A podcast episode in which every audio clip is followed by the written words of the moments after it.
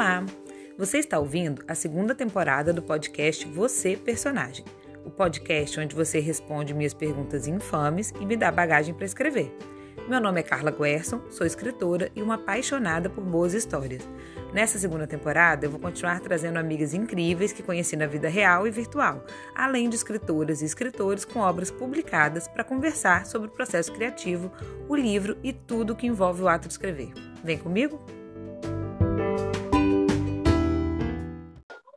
Hoje eu vou conversar com a Letícia Moreira. A Letícia é uma poeta que eu conheci nessa vida de internet e a gente se conheceu num grupo de leitura, na verdade. Eu comecei a acompanhá-la no Instagram. Recentemente, ela lançou o seu primeiro livro, Gotas de Rio, que é um livro belíssimo de poesia. Recomendo a todos. Está disponível no Amazon. E como a poesia dela me tocou muito, eu resolvi convidar ela hoje para conversar com a gente sobre esse livro e também sobre ela. Bem-vinda, Letícia, se apresente. Obrigada, obrigada pelo convite. É, eu sou Letícia Moreira, sou natural de Belém, do Pará na Amazônia. É, tenho 25 anos, sou mãe, escritora e artista também.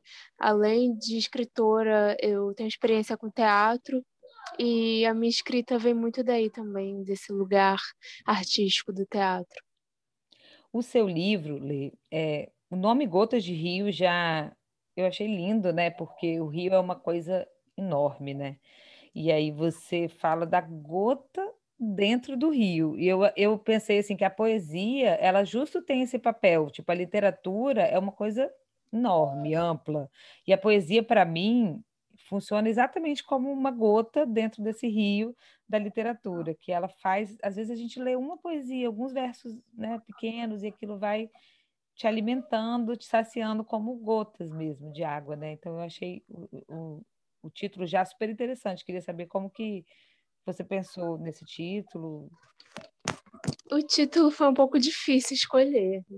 Foi, ele veio depois, né? Normalmente é assim. Ele, ele veio depois das poesias, onde já estava tudo escrito e eu e eu encontrei, encontrei o título nas próprias poesias. É, eu falo muito na primeira parte do livro, especialmente sobre esse meu lugar é, físico, geográfico mesmo, de ser uma mulher da Amazônia, e para quem não sabe, lá tem muitos rios de água doce. E esses rios fizeram parte assim da minha trajetória enquanto paraense, porque eu nasci lá, mas eu morei muito tempo no Rio de Janeiro. É, a minha infância foi no Rio de Janeiro. E aí eu retornei para Belém adolescente.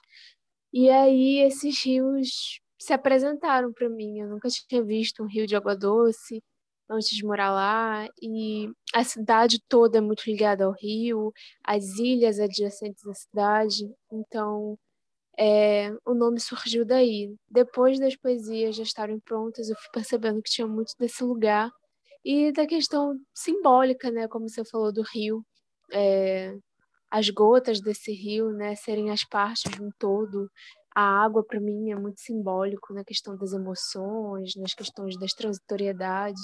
Então, para além do lugar físico, também teve esse lado mais poético do rio. Entendi. E você divide o livro em três partes, né? Tem gotas amazônicas, que justo você começa falando dessa origem, né? Eu achei São lindo. quatro partes. São quatro? Ai, meu Deus, é mesmo. No final tem gotas literárias e a última, né? Gotas... São gotas pretas. Gotas amazônicas, gotas de maternidade, como é, é, é?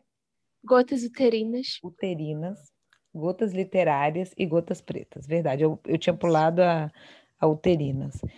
É, que eu achei assim, interessante você dividir esse. Primeiro, a unidade da gotas, já foi legal, né? Segundo, você, você dividiu em quatro, como se fossem suas quatro identidades. Foi isso mesmo que você pensou? Tipo, quatro formas que você se apresenta no mundo, né? Isso, exatamente isso. Fala muito sobre a minha questão de identidade, de lugar de pertencimento, né? Lugar onde eu venho, seja um lugar físico, como eu falo de Belém, ou sejam lugares afetivos e políticos é, sociais mesmo, como a maternidade, um lugar afetivo, político e social ao mesmo tempo, é, uhum. é, como a questão da negritude também, que se apresenta no final, e o próprio processo de poesia, né? Não poderia deixar esse lado. esse lado escritora de fora. Então, a poesia ela sempre se fez presente em diversos momentos da minha vida. Então, acaba sendo uma identidade também. Eu, enquanto poeta, eu, enquanto escritora. Qual o momento que você que você se viu assim, não, eu sou poeta, porque hoje você tem um livro, você se apresenta. Mas qual foi o momento que você percebeu e começou a se apresentar dessa forma? Então, foi um processo, né? É, eu escrevo desde muito cedo, desde uns 13, 12 anos. Tinha caderninhos, sabe? E escrevendo nesses caderninhos sentimentos, pensamentos. E daí, depois veio a época da internet, né? É, e aí eu comecei a escrever na internet, blogs, Orkut, falecido Orkut. e me apresentava depois de um tempo como escritora, mas quando veio assim a palavra poeta para mim, esse sentido, essa ideia, já foi mais na faculdade mesmo. É, uhum. Ali quando eu tinha uns 20 anos, uma professora, inclusive, fez parte desse processo. É, era uma aula e aí ela pediu para ler em voz alta. Era um texto comum mesmo, e aí no final ela disse: Ah, Letícia, é, com esse lado dela de poeta, de ler as coisas para gente. E aí isso ficou, sabe? Hum. Muito forte. Daí Interessante, ela te nomeou, né? E aí você Sim. olha, é um lugar é. que a pessoa está me dando. E, e, geralmente é assim mesmo, a gente se faz pelo olhar do outro, né? Parece que o olhar do outro desperta algo que poderia estar adormecido em você. Algo que... que a gente não enxergava, né? Ou não admitia, porque provavelmente Sim. você já sabia que era poeta, né? Mas é diferente outra pessoa dizer, né? E, e daí para, bom, decidi fazer um livro. Você acha que isso também fez parte da caminhada de se assumir poeta, escritora? Com certeza. A, o ato né, de publicar e de escrever falam e, e contam muito nessa trajetória de escritora, de poeta. É, eu acho sempre sonhei em publicar. Desde que eu escrevo, sempre sonhei em, em colocar o meu trabalho no mundo ser reconhecida por ele. Só que ficava naquela questão, né, de faltar coragem, de achar que não era boa o suficiente, as inseguranças. Mas conforme o tempo foi passando e eu fui escrevendo mais, eu passei numa antologia de contos, uhum. e aí foram essas coisas que foram me dando coragem, assim, aos poucos. Os leitores da internet também, né, que eu publicava meus textos é, atualmente eu publico no Medium, tenho uma uhum. newsletter. Então, é a internet também. das pessoas, né? É, vai te dando. É, isso é uma coisa que eu converso, eu converso em terapia, inclusive, como que o escritor, né, ele se faz no olhar do outro, porque o que você escreve, se você escreve só para você, você pode se chamar escritor? Eu acho que eu não conheço Pois é, né? Assim, é, que, é uma é questão é também. É. uma questão que no teatro a gente também discute. Se você faz teatro só para você, você é ator? Acho que não. Pois é. teatro é. mais ainda. Gente, existe teatro sem público? Pois é, né? ainda que seja um público virtual, mas é. precisa existir, né? É verdade. Eu acho que o teatro, talvez mais do que literatura, não sei, estou na dúvida. Mas eu discuto bastante sobre isso. Tipo assim, o momento que você se nomeia, geralmente, e nas, e nas escrituras que eu entrevisto, esse momento geralmente coincide com o momento do olhar do outro. Então, você falou, por exemplo, da antologia, né? Tipo, eu, eu passei numa seleção e aquele olhar do outro te deu uma aprovação para que você se assumisse Foi. algo que você já era. Porque você não mudou pra depois da eu... aprovação, né? Que eu continuasse, né, no meu trabalho, escrevendo e querendo mostrar, tendo essa coragem, porque já era um movimento que eu já estava fazendo, né, e foi só Parece que valida. Digamos, uma onda mais forte, é uma validação. É. Assim, eu também eu senti continuar. isso. Quando eu comecei a escrever para o público, eu tinha muita dúvida. Será que. Eu acho que é uma dúvida de todo escritor. Será que o que eu escrevo é bom? Sim, é, acho é que é uma dúvida comum a todos nós, né? Aí o que, que a gente faz? A gente manda para uma amiga. A amiga vai falar o quê? É bom? Claro, ela é sua amiga. Nossa, tá maravilhoso. Aí você fica naquela, bom, e aí, né? Aí manda, tem gente que manda para a mãe, para o pai também. Todo mundo vai achar bom, né? Dependendo né, da relação. Mas aí quando você tem um terceiro, uma pessoa de fora, né? Igual você falou, uma seleção. Faz muita diferença, faz né? Faz muita diferença, porque é um olhar teoricamente, teoricamente, é, isento, tá olhando só o seu texto uhum. sem olhar você. Mas aí vem a parte, então, que a pessoa vai olhar você, porque você me, me disse o seguinte: eu sou uma mulher negra, mãe da Amazônia. Então, assim, é muita, é uma, várias camadas. São muitas identidades. Sim, é. e identidades que na nossa história são opressoras, né? Porque existe Sim. uma. Primeiro, todo mundo que publica é do Rio e São Paulo. Todo mundo não, mas vamos lá, 90%. Então você já enfrenta. Exatamente. Inclusive, ontem eu estava numa live debatendo isso, né? Mercado literário, e daí eu fui fazer uma pesquisa, né, para me respaldar. Hum. E daí eu vi uma pesquisa de que até 2014, 90% dos escritores eram do eixo sul-São Paulo e 70% eram homens brancos. Então, quantos por cento do eixo Rio-São Paulo?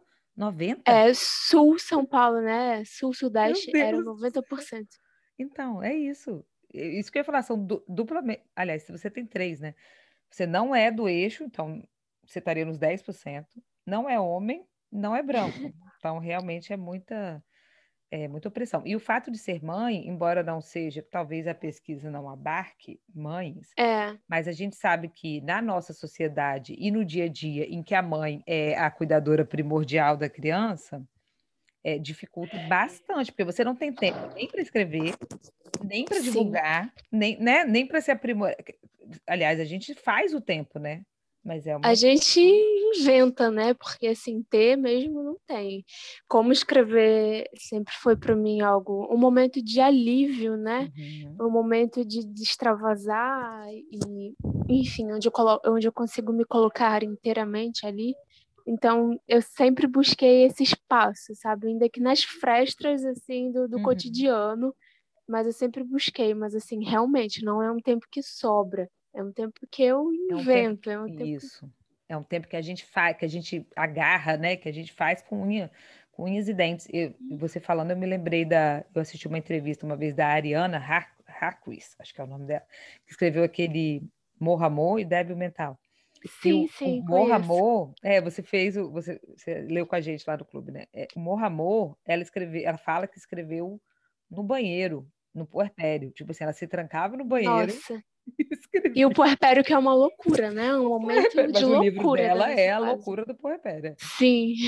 Então, isso, na época eu fiquei assim, gente, que, que força. Ao mesmo tempo, teve outro também livro que eu li, que é a, Pilar Quintana, que escreveu A Cachorra. Ela fala também que se escreveu o livro dela amamentando o bebê, que era a hora que ela tinha paz, né? O silêncio fazia, e ela escrevia na, nos blocos de notas do celular. Aliás, o bloco de nota do celular é onde eu começo muita coisa dos meus escritos também. Eu e depois eu passo para o computador. Eu mas... ia te perguntar isso agora. Qual é esse momento para você do escape e qual meio, né? É justo? Então, normalmente quando meu filho dorme, né, que eu escrevo, é, ele faz uns cochilos à tarde, não sempre, né? Que ele já tem uns dois anos e meio, então nem sempre ele gosta de dormir à tarde. Tá perdendo isso aí, né?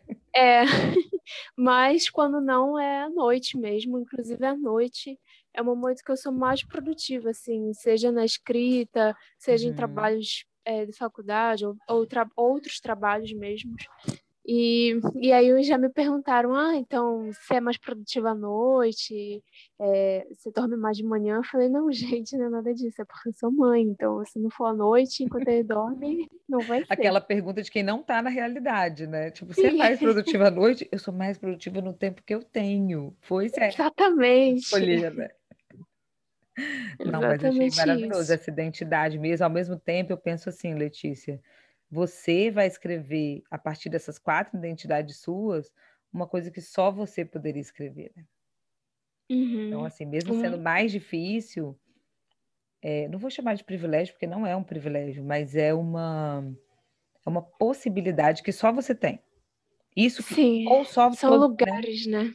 Exatamente. O lugar que você ocupa e isso que você escreveu, a forma como você se coloca nesses textos, ela vem de tudo isso, né? Que você carrega e, e vem lindamente. É muito legal ver a pessoa transformando uma coisa que poderia e que muitas vezes é negativa em beleza. Eu acho isso a, a parte linda assim da poesia e da literatura, como a dor é bela e como a gente essa coisa da identificação eu acho muito forte assim na sua escrita eu lembro que você deu uma oficina sobre escrita e corpo eu não lembro direito foi, foi. mas é sobre isso né Exatamente, mesclando esse lado do teatro também. Isso. Aí eu queria que você falasse um pouco sobre isso. Como, como que é esse processo de escrita é, no corpo para você? Você sente é, alguma coisa relacionada a isso? Você precisa, é, você acha que tem a ver a forma de externar as palavras eu, com que você externa no corpo?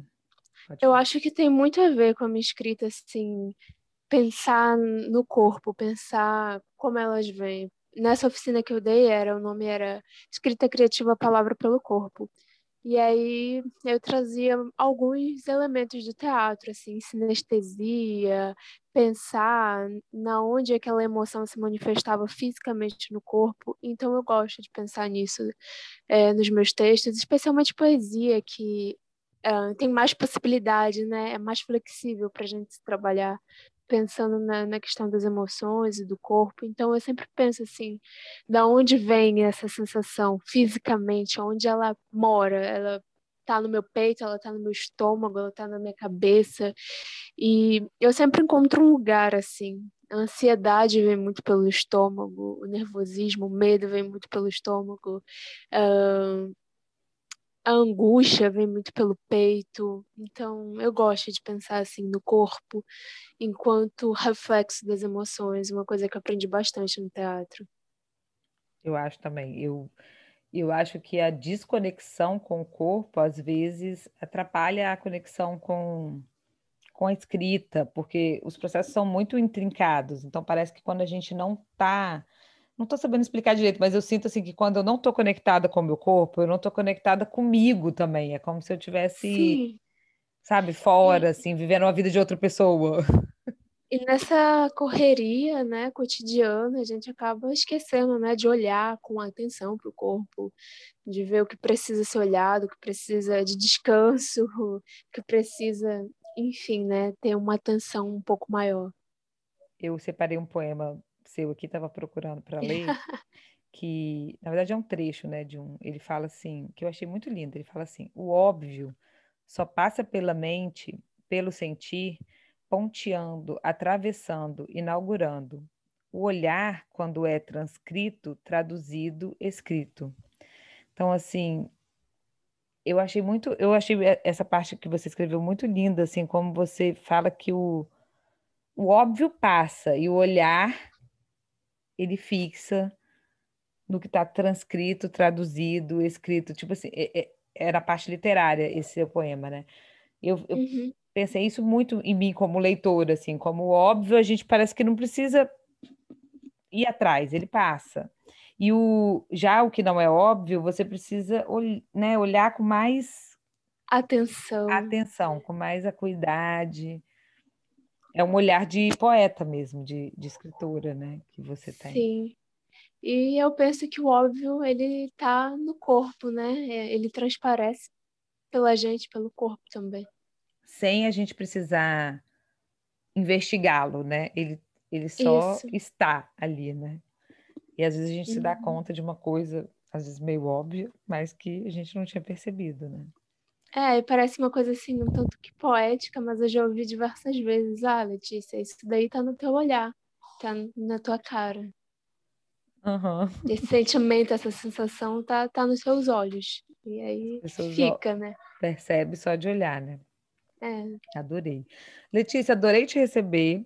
Eu queria ah, mais uma vez. Eu adorei estar aqui também. Queria mais uma vez indicar o livro da Letícia, é Gotas de Rio, no Amazon né? Tá disponível no Kindle.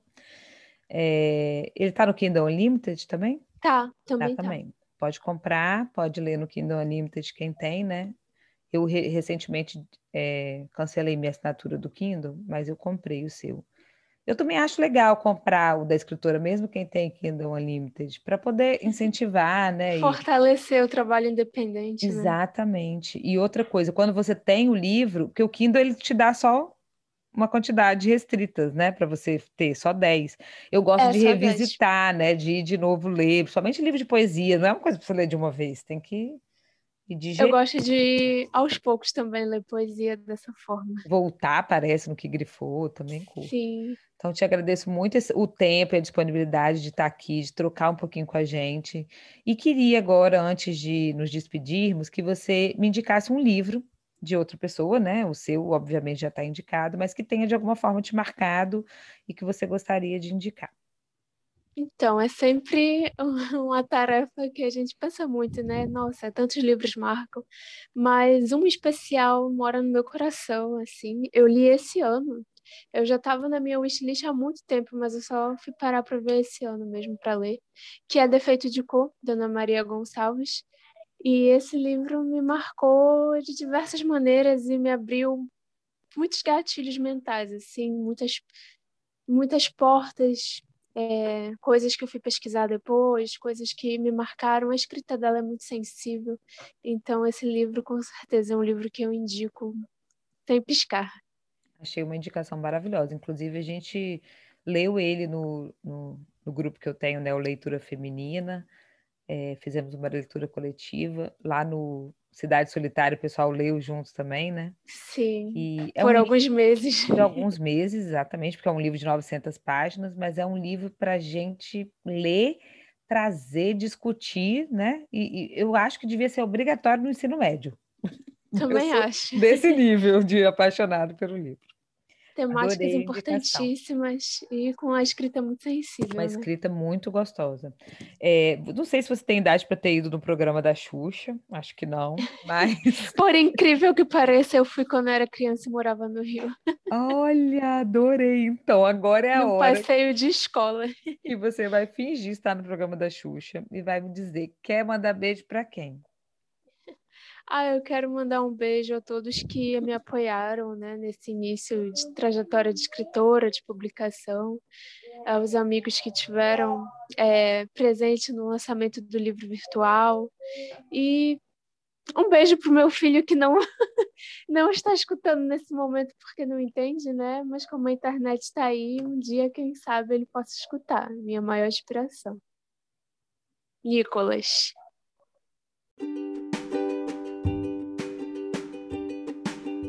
Você acabou de ouvir mais um episódio do podcast Você Personagem.